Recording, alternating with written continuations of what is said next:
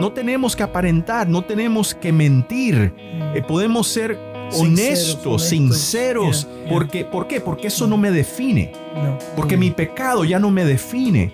Pablo me está diciendo que ponga a muerte mi pecado, ¿verdad? Mas sin embargo a la misma vez me está diciendo que yo antes caminaba en eso, pero ya no. Porque delante de Dios, Dios ya no me ve como un hijo de desobediencia, sino que Él me ve como su hijo.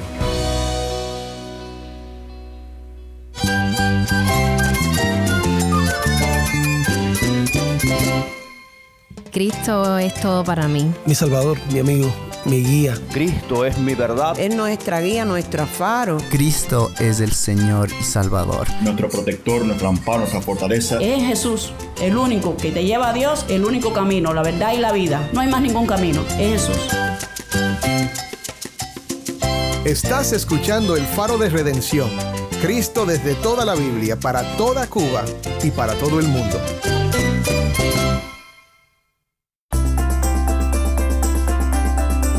Hola, soy el pastor Dani Rojas, el director y locutor del Faro de Redención. Gracias por acompañarme hoy. Continuamos esta semana con una nueva serie sobre la epístola de Pablo a los Colosenses que hemos titulado Cristo es suficiente. Toda esta semana nos acompañan los hermanos David Menéndez, José Prado y Jason Arevalo para una semana de conversaciones sobre nuestro tema favorito en el faro, Cristo exaltado y proclamado como quien es en realidad, el Señor Supremo y Salvador de todos los que ponen su fe en Él. Hoy vamos a discutir el contenido de Colosenses 3, específicamente en los versículos 12 al 17. Y vamos a ver cómo Cristo es suficiente y cómo debemos vivir una vida de santidad y servicio al Señor. Nos enfocamos en la importancia de poner nuestra mirada en Jesús y no en las cosas terrenales. Y también hablamos sobre la importancia de ser honestos y sinceros con nuestros hermanos en la fe, confesando nuestros pecados y buscando su apoyo y oración. En los versículos 12 al 17 se nos insta a revestirnos de compasión, bondad, humildad, mansedumbre y paciencia y a perdonarnos unos a otros, siguiendo el ejemplo de Cristo. Y además, se nos anima a vivir en amor y a dejar que la paz de Cristo reine en nuestros corazones. La palabra de Cristo debe habitar en abundancia en nosotros y debemos enseñarnos y amonestarnos unos a otros con salmos, himnos y canciones espirituales. Y por último se nos exhorta a hacer todo en el nombre del Señor Jesús, dando gracias a Dios por medio de Él. Así que si tienes una Biblia, busca Colosenses 3, 12 al 17 y quédate conmigo para ver a Cristo en su palabra.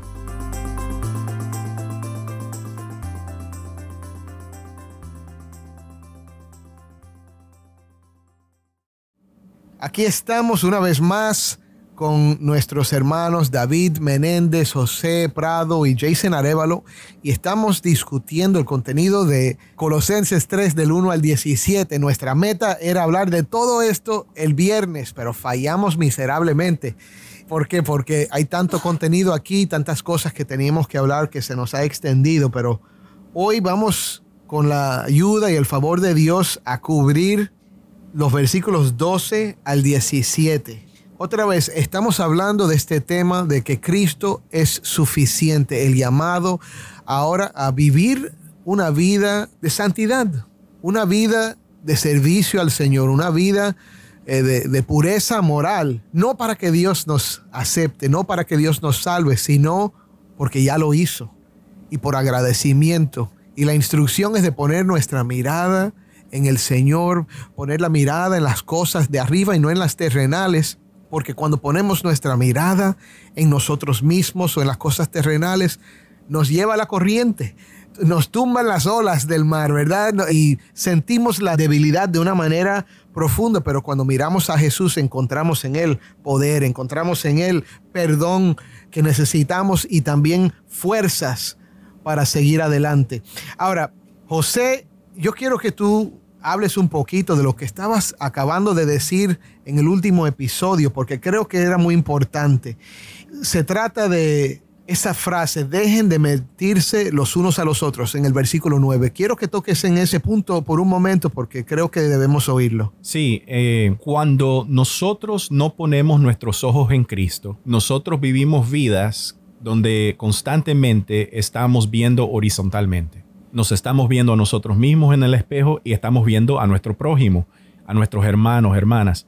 Cuando eso pasa, comenzamos a tratar de sobresalir, ¿verdad? Mm, compararnos. compararnos, sobresalir el uno al otro, no porque yo leo la Biblia más, no porque mira, yo paré de tomar y tú no has parado de tomar, no porque... Y comenzamos a hacer esas comparaciones y aquí prácticamente Pablo está diciendo, dejen de mentirse el uno al otro, dejen de mentirse. ¿Por qué? Porque ya todos ustedes, ya no hay distinción entre griego y judío, eh, circunciso, incircuncisión, bárbaro. Esas distinciones no existen entre ustedes.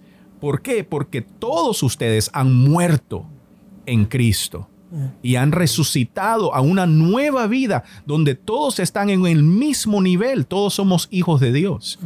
Entonces ya no hay necesidad de que nosotros eh, Aparentar. aparentar, exacto, gracias David.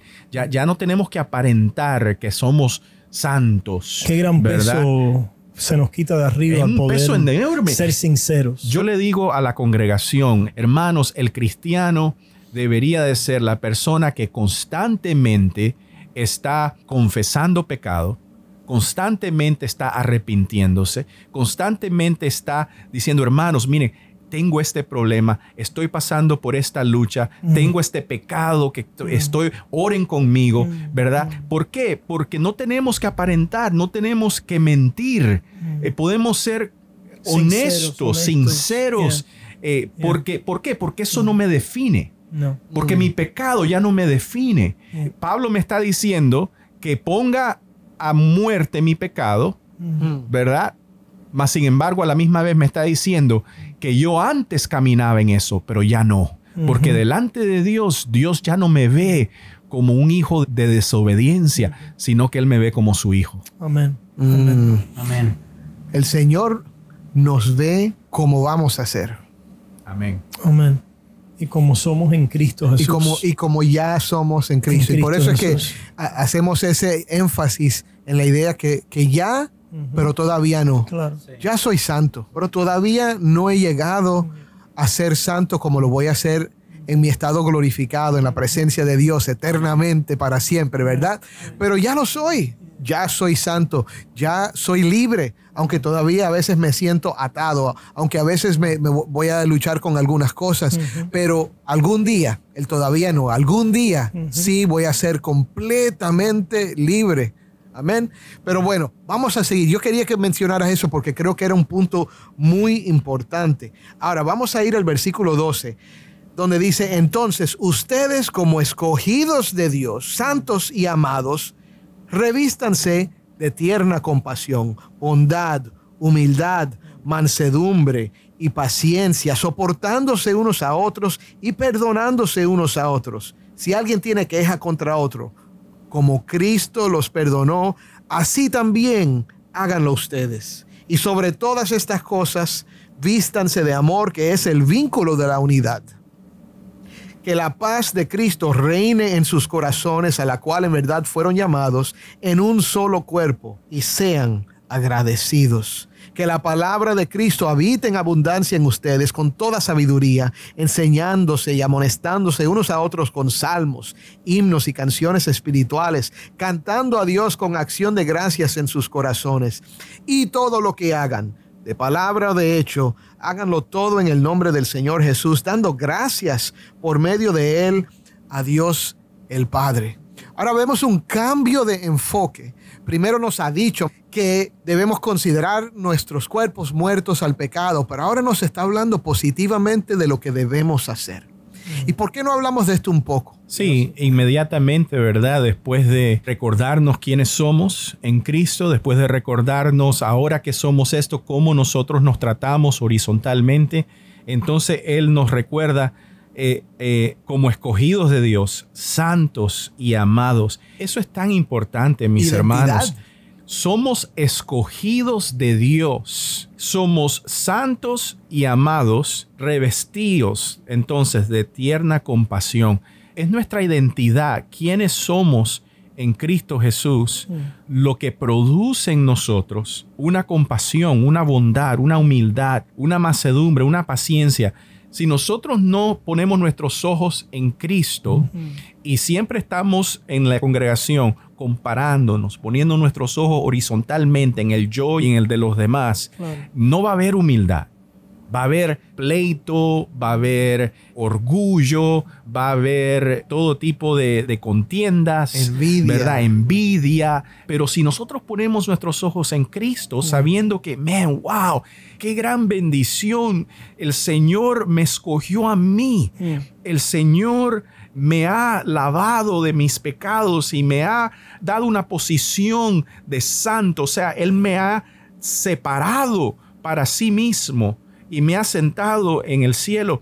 Y Él me ama, me ama de una manera que yo no puedo ni comprender, estoy tratando de comprender. Cuando yo tengo eso presente en mi corazón constantemente, me ayuda horizontalmente a ver a mis hermanos con compasión, con humildad, con mansedumbre, con paciencia. Gloria a Dios. Yo había mencionado en otro episodio las listas de vicias y virtudes. Y aquí yo creo que Pablo está derrumbando completamente ideas de cómo esto funciona, porque yo veo aquí es casi como un tren, un enfoque, un algo tan diferente, porque mire, todo esto está apuntando a Cristo. Él está diciendo, mire, miren con nosotros, en el versículo 13, que dice, como Cristo los perdonó, así también háganlo ustedes. El poder aquí es en Cristo que ya nos perdonó. Y después en versículo 15, que podemos tener la paz de Cristo reinando en nuestros corazones.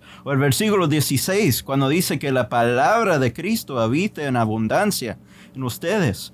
Y después finalmente el versículo 17, y todo lo que hagan, de palabra o de hecho, háganlo. Todo en el nombre del Señor Jesús, dando gracias por medio de Él a Dios el Padre. Es decir, que la meta aquí no es que yo sea este súper santo, pero sino que mi enfoque es en Cristo, que su paz está reinando en mi corazón, que su palabra habite en mí y que todo que yo hago, lo hago en su nombre. Gloria a Dios. Y esta es, Dani, la distinción entre la ley y el evangelio. Dale.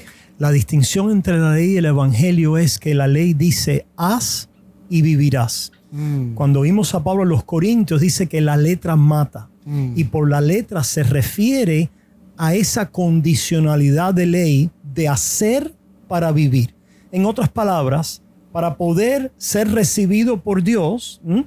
la ley dice haz y vivirás. En otras palabras, sé justo, sé santo y así Dios te recibe. Pero lo que hemos entendido y lo que la palabra de Dios enseña en todo el transcurso del Antiguo Testamento es que a través de la ley no hemos podido acercarnos a Dios y no podemos tener comunión con Él. Que por la ley conocemos el pecado, que la ley mata y que el poder del pecado es la ley, porque nunca me puede hacer acepto a Dios porque yo me quedo corto. Ah, pero ahora, aparte de la ley, se ha manifestado la justicia de Dios, la justicia de Dios que es por la fe en Jesucristo, por la fe. Yo soy escogido y adoptado hijo de Dios. Por la fe yo soy justificado Amén. y declarado santo. Y por la fe yo soy amado. Dios despliega al Hijo en justicia y en santidad para amarnos y salvarnos. Y por lo tanto ahora en esa imagen somos transformados. Amén. Mira, quiero repasar brevemente lo que hemos visto desde el principio de esta sección que hemos estado estudiando ya por tres días. Vemos que nosotros hemos resucitado con Cristo, que estamos sentados con Cristo, que nuestra vida está escondida con Cristo en Dios, que Cristo es nuestra vida y que vamos a ser manifestados con Él en gloria cuando Él se manifieste. es todas esas cosas que Cristo ha hecho por nosotros. Son lo que nos motivan entonces a considerarnos muertos en nuestros cuerpos al pecado. Y hemos visto que no solo eso, sino que también estamos experimentando esta renovación de nuestra vida por estar en Cristo, que resulta no solo en que vamos a dejar de agradar nuestro cuerpo, sino que también nos vamos a revestir de todas estas cosas buenas, de amor, de mansedumbre, humildad, bondad, compasión, de un soporte, ¿verdad? De aguantar a veces las ofensas y, las otras cosas, perdonándonos como en Cristo hemos sido perdonados. Todo esto ha ido apuntando a Cristo. No podemos dejar de entender, hermanos, que si vamos a ser santos es porque Cristo ya ha hecho esta gran obra en nosotros. Dani, sabe, una cosa que yo quería decir es que muchos podemos afirmar que somos escogidos de Dios, santos y amados, pero lo afirmamos de boca, mm. ¿verdad? Lo afirmamos intelectualmente, pero es difícil afirmarlo de corazón. Mm. Y esto es lo que estoy tratando de decir. Muchas veces nosotros decimos, yo soy un escogido de Dios, pero hay algo en mí, hay algo en mi carne, lo que Pablo llama la carne, ¿verdad? Que cree que yo soy escogido porque porque Dios vio algo bueno en mí, ¿verdad? Porque soy escogido porque, eh, porque Dios vio que yo le iba a obedecer, que yo esto. Entonces, esa realidad de que soy escogido pierde su poder. Mm. Pierde su poder de transformarme, porque cuando yo comienzo a quitarle el crédito, la gloria a Dios, ¿verdad? Y ponérmela a mí mismo, comienzo a robarle a esa verdad, a esa realidad, el poder que tiene para transformarme. Eh, comienzo a pensar de que soy amado por, ¿por, qué? ¿por qué? Porque yo he amado a Dios. Mm. En vez de pensar la realidad que es que yo amo a Dios porque Él me amó primero, ¿verdad? Eh, eh, esa es la, esa ahí es donde nosotros, muchas personas dicen que, es, que creen en el Evangelio, pero están desconectadas en verdad del Evangelio. Mm. Cristo en nosotros nunca puede estar desconectado de Cristo por nosotros. Amén. Vivimos el Cristo en nosotros, esa transformación siempre volviendo a la cruz, volviendo al Evangelio, viendo quiénes somos, esa confesión del episodio pasado, de que yo soy más malo de lo que aún yo conozco, con esta maldad de mi carne, pero soy más amado de lo que me puedo imaginar. Mm. Ese es el Cristo por mí, es esa gracia y paz a la cual soy llamado una y otra vez en mi vida diaria a buscar las cosas de arriba. Buscar las cosas de arriba es primero buscar a Cristo a mi favor, Cristo por mí, porque yo necesito perdón y vivo por su justicia, por su mansedumbre, por su misericordia, por su amor. Y esto, si así lo estoy recibiendo, me tiene que hacer misericordioso, compasivo y benevolente. Gloria a Dios. Ahora, estamos ya llegando al final de esta sesión y quiero enfatizar ahora donde dice sobre todas las cosas. Después de todo lo que ha dicho, sobre todas las cosas, vístanse de, amor, que es el vínculo de la unidad. Y entonces da unas instrucciones. Número uno, que la paz de Cristo reine en sus corazones. Otra vez, ¿de, quién es la paz? no es una que nosotros fabricamos. Paz de Cristo. Que reine en sus corazones a la cual en verdad fueron llamados en un solo cuerpo la paz de Cristo no es solo paz entre nosotros y Dios, sino entre los unos y los otros, porque somos un solo cuerpo. Y dice, y sean agradecidos. Y entonces, que la palabra de Cristo habite en abundancia en ustedes. No la palabra de acusación, no la palabra de duda, no la palabra de, desánimo de vergüenza, la palabra de Cristo que dice, te amo, te este perdono. esto, esto es porque esta vida no es la vida de los estoicos, de los filósofos griegos, porque es el fruto del Espíritu, que es amor, gozo y paz y justicia en el Espíritu Santo. Y ahora mira esta instrucción, dice, con toda sabiduría, enseñándose y amonestándose unos a otros.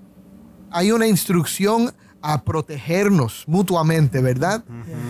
En otras palabras, el énfasis del Evangelio a correctamente predicado es primero que nosotros somos salvos completamente por lo que Él ha hecho por nosotros y que nuestras buenas obras no nos salvan, pero también es que tenemos este llamado en Cristo a ser una familia en Él y a cumplir por amor y por gratitud esa, esa ley de amar a Dios y amar al prójimo. Y por eso sí, nos ayudamos. Si vemos un hermano que ha caído en un pecado, vamos y tratamos de restaurarlo. Lo llamamos al arrepentimiento. No, no para que se salve, porque creemos que ya en Cristo Él es salvo, pero para que se restaure la comunión con la familia y al gozo de su salvación.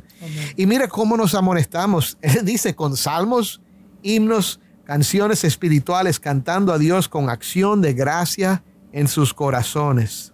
Y por último, todo lo que hagan de palabra o de hecho, háganlo todo en el, nombre del Señor Jesús, dando gracias por medio de Él a Dios el Padre. Quisiera poder predicar y elaborar más estos versículos, pero se nos acabó el tiempo. Pero lo que quiero hacer para terminar es pedirle al hermano, al pastor José, que concluya esta conversación con una invitación a los hermanos primero a los creyentes a descansar en Cristo y después al que todavía no ha puesto su fe, aceptar a Cristo. Amén.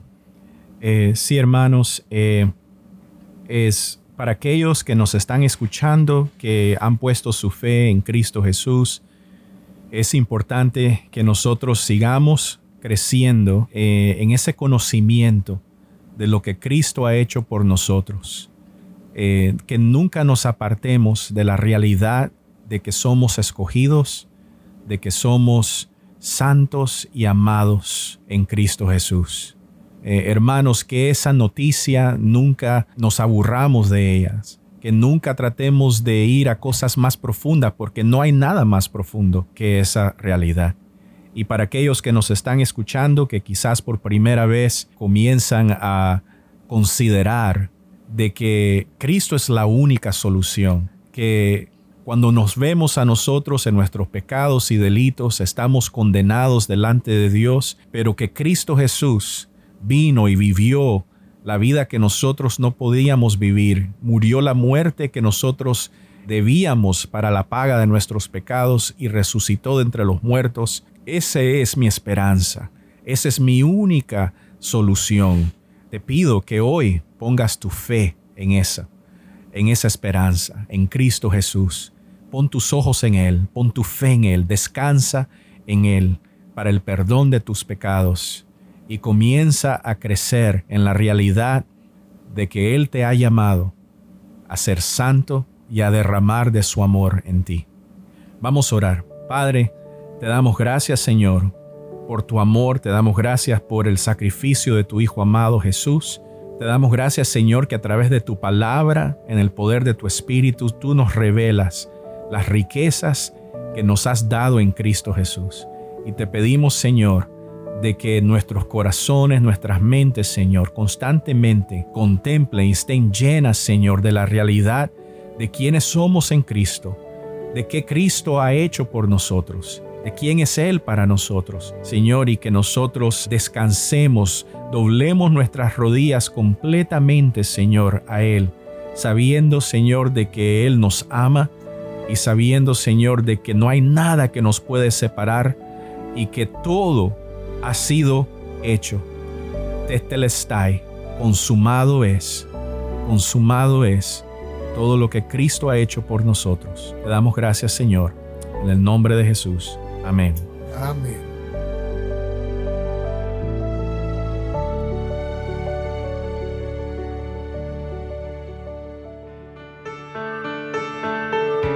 Soy el pastor Dani Rojas y esto es el faro de redención.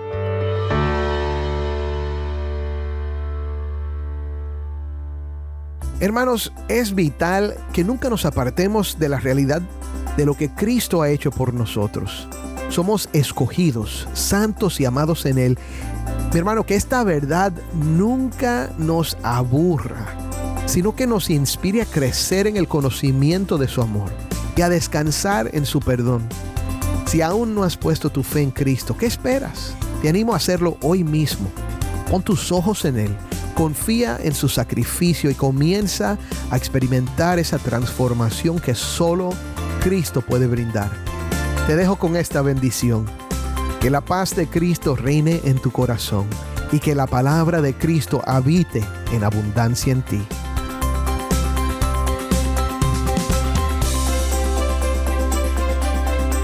El Faro de Redención como programa radial fue ideado para Cuba, pero ha crecido a un nivel global. Si esta programación ha sido impactante para ti, queremos saber de ti. Puedes escribirnos al correo electrónico ministerio arroba De nuevo, ministerio arroba Gracias por pasar este tiempo con nosotros estudiando temas que nos fortalecen en nuestro caminar cristiano. Para más información sobre este ministerio, síguenos en las redes sociales, en Facebook, Instagram y Twitter. Solo busca El Faro de Redención. Allí encontrarás más contenido durante la semana para animarte en tu fe y mantenerte informado sobre el ministerio del Faro. Antes de despedirnos, quiero compartir una oportunidad especial contigo. El faro de redención provee más que palabras. Brilla la luz de esperanza para el pueblo cubano con el poder del Evangelio. Si nos escuchas fuera de Cuba, quiero que sepas que al apoyarnos, desempeñas un papel esencial para poder llevar el mensaje de salvación a quienes necesitan el Evangelio. Al invertir en este ministerio, nos permites llegar a más oídos, tocando vidas y teniendo un impacto duradero en un pueblo necesitado. Juntos podemos tejer una historia de transformación, compartiendo la luz de la fe con aquellos que más la buscan. Visita nuestro sitio web, elfaroderedención.org, y conviértete en un socio de este viaje. Tu inversión, sin importar el monto, tiene el poder de llevar un cambio positivo a Cuba. Gracias por unirte a nosotros en difundir la luz de Cristo desde toda la Biblia, para toda Cuba y para todo el mundo. Tu colaboración significa mucho para nosotros y para aquellos cuyas vidas tocamos juntos.